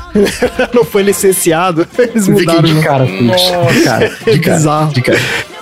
Além da mudança de nomenclatura nessa mesma assembleia, foi definida a cor que o time iria adotar, o grená, que é um vinho. Isso porque o Campeonato Paulista já tinha outros times alvinegros, como o Corinthians, o Santos e o Ipiranga. E eles também não poderiam adotar o tricolor do Extra São Paulo, porque o próprio São Paulo da Floresta que no futuro viria a se chamar São Paulo Futebol Clube, que também tinha o uniforme tricolor vermelho, preto e branco. Restou então homenagear a outro time de Turim, o Torino, Ah, para que eles pudessem se destacar em campo. é mesmo. Torino tem essa cor aí. Anos depois, em 1932, o moleque travesso, apelido dado ao clube por causa das vitórias inusitadas em cima de clubes tradicionais, conseguiu realizar uma das suas melhores campanhas. No Campeonato Paulista daquele ano, o time ficou na terceira colocação, atrás apenas do finado Palestra Itália, atual Palmeiras, e do São Paulo da Floresta, atual São Paulo Futebol Clube. Depois de 1932, o Juventus retirou-se de disputas de competições oficiais por causa de problema de grana, retornando ao futebol profissional apenas cinco anos mais tarde. E em 1940, o clube se tornou o primeiro campeão do estádio municipal do Pacaembu, após um confronto contra o Santos e também contra a Portuguesa. E em 1941, mais precisamente no dia 13 de julho de 41, a inauguração do seu novo estádio foi um grandioso festival esportivo maior do que o casamento da Jennifer Aniston com o Brad Pitt. Na partida preliminar, as equipes do Nacional e do Ipiranga se enfrentaram. Na partida principal, enfrentaram-se Juventus e Corinthians, e o placar do jogo terminou 3 a 1 a favor do Corinthians, estragando a festa. Ferrari, de pênalti, fez o primeiro gol, e a equipe era formada, anotem aí, por Roberto, como goleiro, Tô anotando. Dantas, Guimarães, Sordi, Ditão e Paulo Sabiá na defesa. Nico e Oswaldinho faziam a cozinha do meio de campo. Oswaldir, Ferrari e Jair lideravam o meio-campo frontal com Walter e Robertinho na finalização. E o técnico era Raul da Rocha Soares. Que massa, hein? O time do Juventus e de- o estádio do Juventus na Rua Javari foi palco do eleito pelo próprio rei o gol mais bonito da história do Rei Pelé. Olha aí. Eita. Infelizmente, não há filmagens desse gol, mas ele chapelou três pessoas antes de finalizar e marcar o terço. Pô, então foi mais, mais chapéu do que aquele clássico dele lá da Copa de 58? Que ele dá um Sim. chapéu e faz o Sim. gol? Ah, não, esse deu três chapéus. Esse é deu mais famoso. três. Pois é, então. Esse aí realmente foi muito melhor E que aquele. até hoje, o Juventus resiste como uma potência futebolística contrária à modernização do futebol. Apesar de não e- obter grandes resultados futebolísticos, o time ainda é um grande indicador da paixão sobre o futebol enquanto prática amadora. O estádio Rodolfo Crespi é comporta 5 mil pessoas e eu convido a todos para chegar no estádio, comer o canole do seu Antônio e ir para a parte atrás do gol, que é onde a festa realmente acontece. E vamos manter sempre ódio ao futebol moderno. É isso, nenês. Olha aí. Esse time do Juventus aí, pra mim, esse é time de futebol de botão, cara. Porque o nosso avô, eu, né, o meu e do Dudu, a gente, ele tinha uma coleção de. fu- Ah, ah, do seu pai, inclusive, né, Dudu? Também. Seu pai tinha uma coleção de futebol de botão. Isso. Que era de botões reais, não é que era um botão. Tipo, era um botão de camisa. Não, não, é, eram botões reais. Exatamente. E tinha esses times aí, que são times que hoje em dia a gente não vê mais, mas tinha lá o Juventus, tinha eh, Bom Sucesso, Tinha América do Rio. Ipiranga, não sei da onde. É, uns times assim. Tinha um monte de time mesmo. Então, pra mim, eu sempre vou lembrar do símbolo do Juventus, aquele Jzinho Isso. no fundo Isso. roxo. Bordeaux. Não é É isso? verdade. Bordô? É. Grenar. Acabei de falar aqui que é grenar. Deixa eu perguntar uma coisa, Tom. Por que que você falou que dessa história da Moca? Eu não conheço muito da história de São Paulo, mas porque eu me lembro que o pessoal sempre falava que o Bexiga que era o bairro italiano.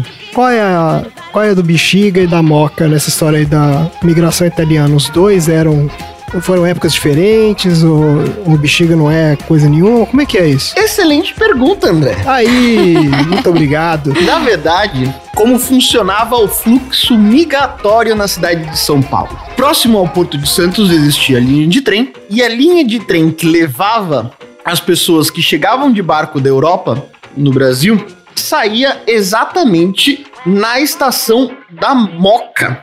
Ao lado dessa estação da Moca existia a Casa da Imigração, já citada neste texto. A Casa da, Imigra- da Imigração visava registrar todas as pessoas que chegavam ao Brasil, tentar comunicar essas pessoas às famílias que moravam na região ou em outras cidades para avisar que esta pessoa chegou e até o momento do contato para receber as pessoas, as pessoas acabavam ficando morando nesse lugar, que era uma grande propriedade, assim, não era necessariamente uma fazenda, mas era um grande casarão que cabia diversas pessoas, diversas, diversas pessoas. Tipo uma pensão. Uma pensãozaça. Tá. Esse lugar ele ainda está aberto e hoje atualmente ele se chama como Museu da Imigração Ah, museu. onde uma amiga minha, a Ana Beatriz, um beijo pra ela, que também faz parte da audiência desse podcast. olha aí. Ei, manda seu filme, Ana Beatriz. É. Isso aí, beijo, Ana Beatriz. E aí essas pessoas ficavam nessa casa da imigração até encontrar um destino deles de encontrar os seus familiares, ou ir pro interior, ou encontra um trabalho na Moca mesmo, que era uma região operária. Era Fabril, A né? história do Bexiga, enquanto um bairro italiano, na verdade, ele é secundário ao da Moca. Hum, Só que essa história dele ser um bairro italiano, ele não é necessariamente verdade. O Bexiga, ele era primeiramente um bairro feito por nordestinos, que com o passar do tempo começou a rolar um certo hábito, onde naquela região abria-se diversos restaurantes italianos, mas não necessariamente atrelado à ali presença de uma tradição Entendi. italiana. Na verdade, os italianos estavam na Bela Vista, ah, que é ali perto também, né? que é ali perto, ali do lado. Perto do bexiga. É. É, Tá ótimo. Ó, excelente resposta. Falar que não tava no script, não, hein? O Tom falou isso aí de cabeça. O cara é pesquisador aí da história de São Paulo. É, a única coisa que eu conheço de história de comida italiana é que é uma quantidade absurda. É, e vocês viram que no filme é assim também, né? Que eles É. falam lá que vai fazer um, Que vem da Itália. vai fazer um almocinho aqui, junta 20 pessoas na mesa, 30 travessas. de- É. Aqui, restaurante italiano, ele alimenta pelo menos quatro pessoas um prato. Ah, é, aqui dá desespero ser em restaurante É. italiano, que você sabe. É mesmo? A quantidade. É porque existe um. é, Existem dois tipos de restaurante. Tem um restaurante normal, italiano, e tem um, res- um tipo de restaurante que chama família italiana. Esse tipo de restaurante, família italiana, é um absurdo. é pra é uma cabeçada de gente. É um absurdo. Cada prato, assim, uma travessa. Você pede lá, sei lá, lasanha do, do bolonhesa. Sério, vem uma travessa de, sei lá, cara, assim, 50 por 50. Sabe como é que é? Centímetros. Que serve 12 pessoas. É um troço inacreditável. É uma É. quantidade absurda de Maravilha. comida. E é barato. É barato, assim, porque pela quantidade, né? Porque você divide por 50 pessoas. É, vale, Vale a a, pena. E a comida realmente é muito boa. Mas, assim, você tem que pedir um prato pra 10. Que é uma loucura. É. Beleza, gente. Excelente. Próximo assunto aleatório. Ô, Poli, para por aqui, tá? Eu quero fazer xixi.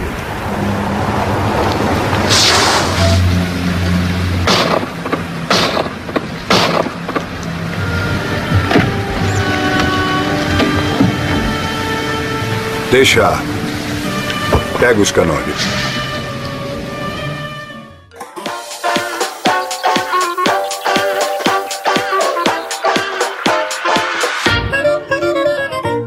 Dudu, qual é o assunto aleatório da semana? Então, meu assunto vou relacionar a vida real com algumas situações do filme Poderoso Chefão. Ah, o Dudu é veterinário. Será que tem a ver com cabeças de cavalo aparecendo nos lugares? Não, não, não, não, não, não, não. Não não relacionei com animais mortos, né? Chantagem com animais mortos, não, não, não, não relacionei assim, não. mas porque o filme é baseado em fatos reais? É. Então, parece que o Mário Puzo se baseou em algum, Ah, sim. alguns fatos de, de, de situações com mafiosos. Olha sim, aí. sim.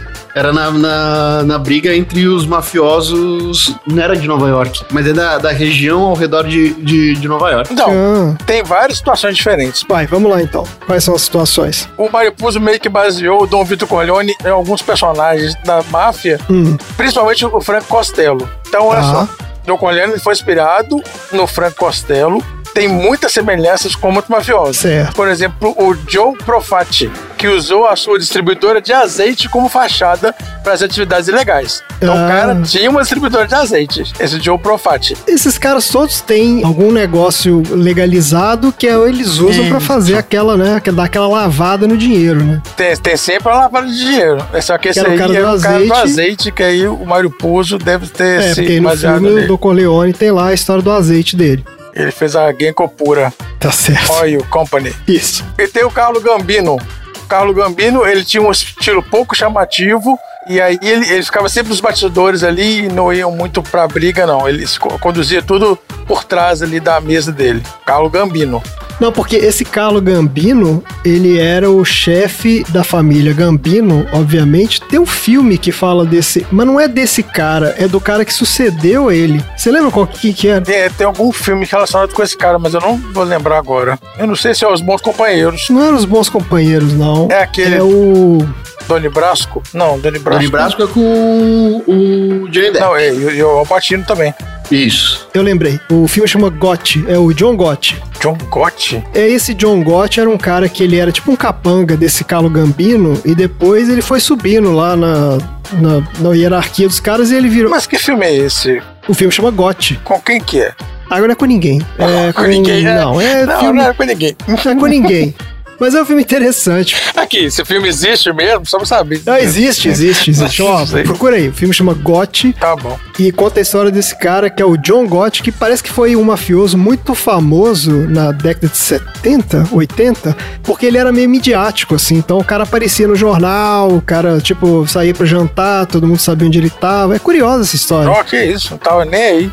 Tava nem aí, é, exatamente. Ó. O cara, tipo, ele era o chefão, né? E foi matando os inimigos todos. É bem curioso essa- esse John Gotti. Maluco, Tem uma música, inclusive. Olha, ó, Tom, ó a referência aqui, eu tô indo longe, hein? muito. Tem uma música do Mighty Mighty Bostons que fala da história do cara que traiu esse John Gotti e denunciou ele, denunciou o esquema todo. Isso é muito específico. Ah, eu gosto bastante. Que chama Mr. Moran. Mr. Moran. Procura aí depois. Mary Mary Boston é muito legal. É, exato.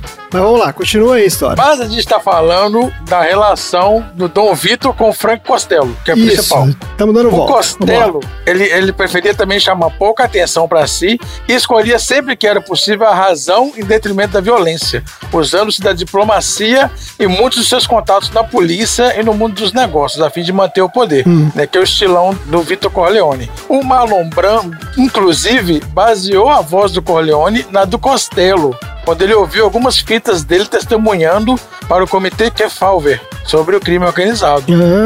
Ah, Olha só, o Pop Marlon Brando fez aí uma, um estudo aí, né? usou o cara como referência. Usou como referência. Será que ele tinha um algodão na boca também?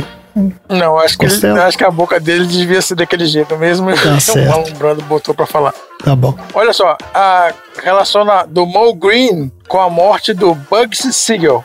né? O Mo Green toma aquele tiro no olho, né? Isso. No final do filme. O Mo Green é o cara que não quer vender o cassino. Isso. É o dono do cassino e eles vão lá É comprar. aquele cara que põe Las Vegas no mapa da máfia ali, né? Isso. Na vida real, o gangster Benjamin Bugsy Siegel construiu o mais famoso cassino controlado pela máfia, o Flamingo, que hoje é o mais antigo resort da cidade. Caraca, existe ainda? O Flamingo agora é um resort, é. Não, mas você pode ir lá então. Não sei se ele é cassino. Até deve ser também, porque é Las Vegas, né? Não tem- Deve ser cassino É. e deve ser de mafioso até hoje. né? Exatamente, é do mesmo jeito. Mesmo jeito. É. Então, a- a- assim como o Green que tomou um tiro no olho, o Siegel levou um tiro na cabeça após ter roubado o dinheiro da máfia para construir o seu cassino. Da mesma forma que os Corleone tomaram o, o negócio do Green, após Ah. a morte do Siegel, a máfia controlou o Flamengo. Pô, mas o cara fez um cassino roubando dinheiro da máfia? Não foi muito esperto, É, né? ele é muito esperto, né? Não foi.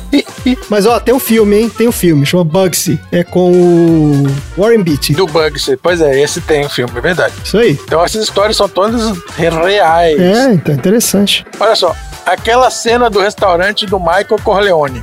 Que ele vai no restaurante, aí Ah, aquela cena icônica. mata lá o, o, o Soloso e o chefe de polícia lá, o capanga dele. Isso. Em 1931, a chamada Guerra Castellamarese entre os Salvatore Little Caesar Maranzano e o Giuseppe Joe De Boss Masseria pelo controle do submundo de Nova York enchiam-os de corpos as ruas de Manhattan e do Brooklyn, aí perto de você. Aham. Aí o Lucky Luciano, que ele era o capanga de uma série, tava cansado disso aí. Ele sabia que a guerra era ruim pros negócios, decidiu acabar com ela, assassinando uma série e, e o, e o Maranzano também. Hum. O Luciano encontrou com uma série num restaurante e aí ele pediu licença pra ir no banheiro. Ah, você tá de Só que sacanagem. quando ele tava no banheiro, Ah. assassinos entraram no, no restaurante e atiraram numa série mais de 20 vezes pra certificar que ele ia morrer mesmo.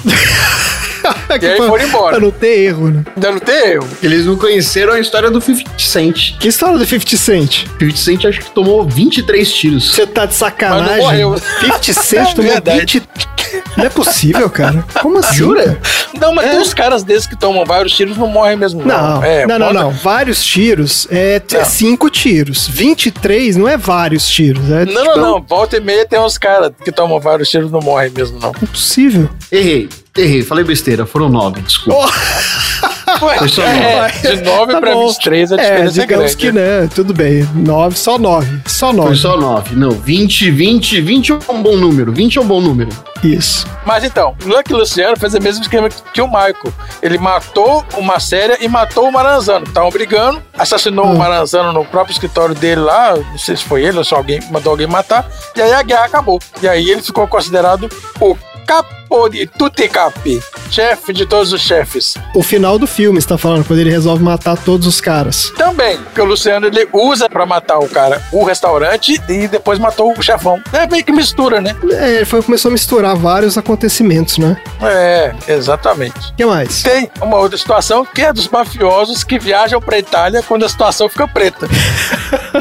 É isso Do também. mesmo jeito que o Corleone viaja, depois acontece o assassinato no restaurante. Ah. O Vitor Genovese, mafioso também, viajou pra Itália fugindo das consequências dos seus assassinatos. E só voltou para os Estados Unidos depois que as acusações foram abandonadas. Cara, a mesma coisa, olha só. O próprio Luke Luciano foi deportado, também foi para Itália e mesmo de longe continuou lá administrando os negócios da Cosa Nostra. Caraca, isso é na época que não tinha internet, hein? Imagina como é que o cara fazia isso. Exatamente. Aí tá falando que lá ele se apaixonou por uma mulher 20 anos mais jovem Ah, e mesmo que nunca tenha sido confirmada essa união, sabe-se que ficaram juntos por 11 anos até a morte dela em 59. mas não explodiu no carro, não, né? Não, acho que não, não sei. Ainda tá falando, né? Se ela explodiu Tá bom. aos 11 anos. A do, do Michael foi mais rápida, né? Não deu nem um ano de casamento. Foi mais rápido. É.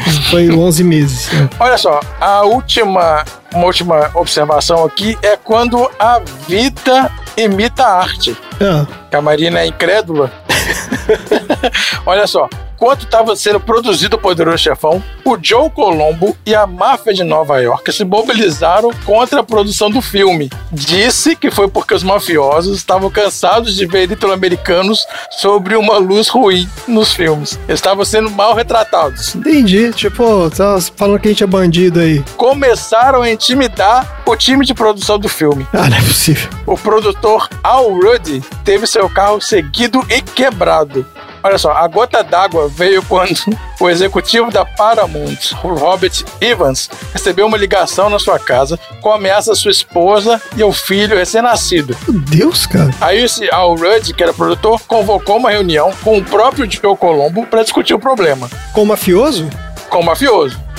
Olha aí. O cara não baixou a bola, não. É. Aí o Joe Colombo falou que ele ia parar com as ameaças se a palavra máfia fosse retirada do roteiro. Ah, Só que era fácil de resolver isso, porque no filme só tem uma vez que eles falam máfia. Só que Ah. tiraram. Mentira. Eles falavam no- só uma vez. Só que não, não se fala máfia no filme inteiro. pô, mas que coisa idiota. Então você não, não pode falar máfia, pode falar qualquer outra coisa. Pode falar que a gente é bandido. Não, é, os caras chegaram num acordo lá. Deve ter rolado uma grana também. Deve ter rolado uma grana também, é. Por último, olha só, vai sair agora em 2021 a minissérie dos bastidores do Poderoso Chefão, intitulada The Offer, que é um projeto desse Al Rudd, que ele vai contar tudo o que aconteceu na produção do filme. Caramba. Tanto essa- esses conflitos né, com a comunidade latino-americana, como, por exemplo, como ele convenceu o Marlon Brando a participar. Então, Pô, assim, que da hora. A série vai sair aí. É, Pô, muito bom. isso aí. Tem uma outra história também, o Tom deve saber dessa também, que aquele cara, Johnny Fontaine, Johnny Fontaine. que ele era baseado no Frank Sinatra. Que isso? E parece que Sim. várias daquelas coisas que rolam, inclusive aquela parte que eles vão lá ameaçar o cara do filme, pra falar, ó, o cara tem que entrar aí no filme e tal, parece que rolou aquilo mesmo, que o Frank mesmo? Uhum. Sinatra, é, Frank Sinatra olha era só. o brother lá dos mafiosos, desses caras aí, rolou aquela, exatamente aquela história. Olha só. Você sabe disso, Tom? Você lembra como é que foi? ô? Sim, eu sabia que, que isso foi realmente inspirado no Frank Sinatra, porque em 70 ele teve que testemunhar no Congresso com relação à investigação, às ligações dele com a máfia. Olha só. Ah... Durante uma investigação no FBI, descobriram que ele estava envolvido e ele teve que testemunhar no Congresso se ele conhecia ou não a família do Joe The Baron Barbosa. Joe The Baron Barbosa. Olha, era um monte de família que tinha nesses trem.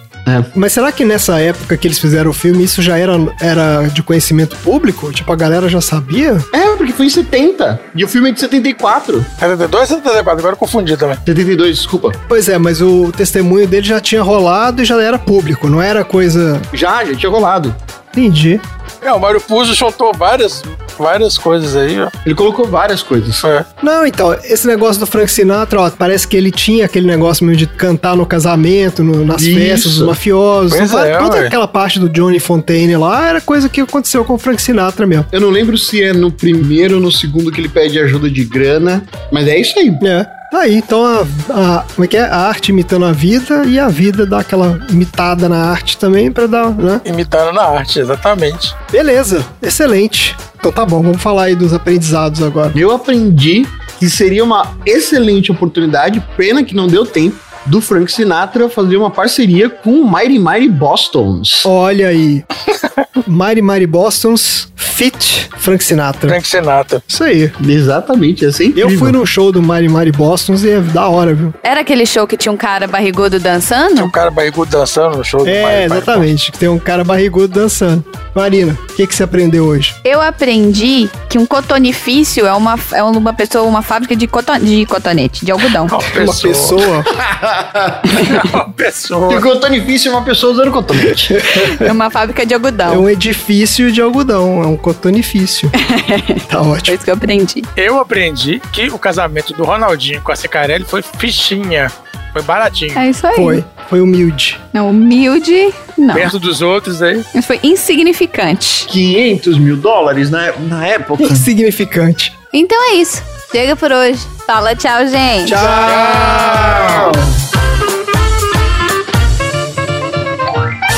Fim da sessão.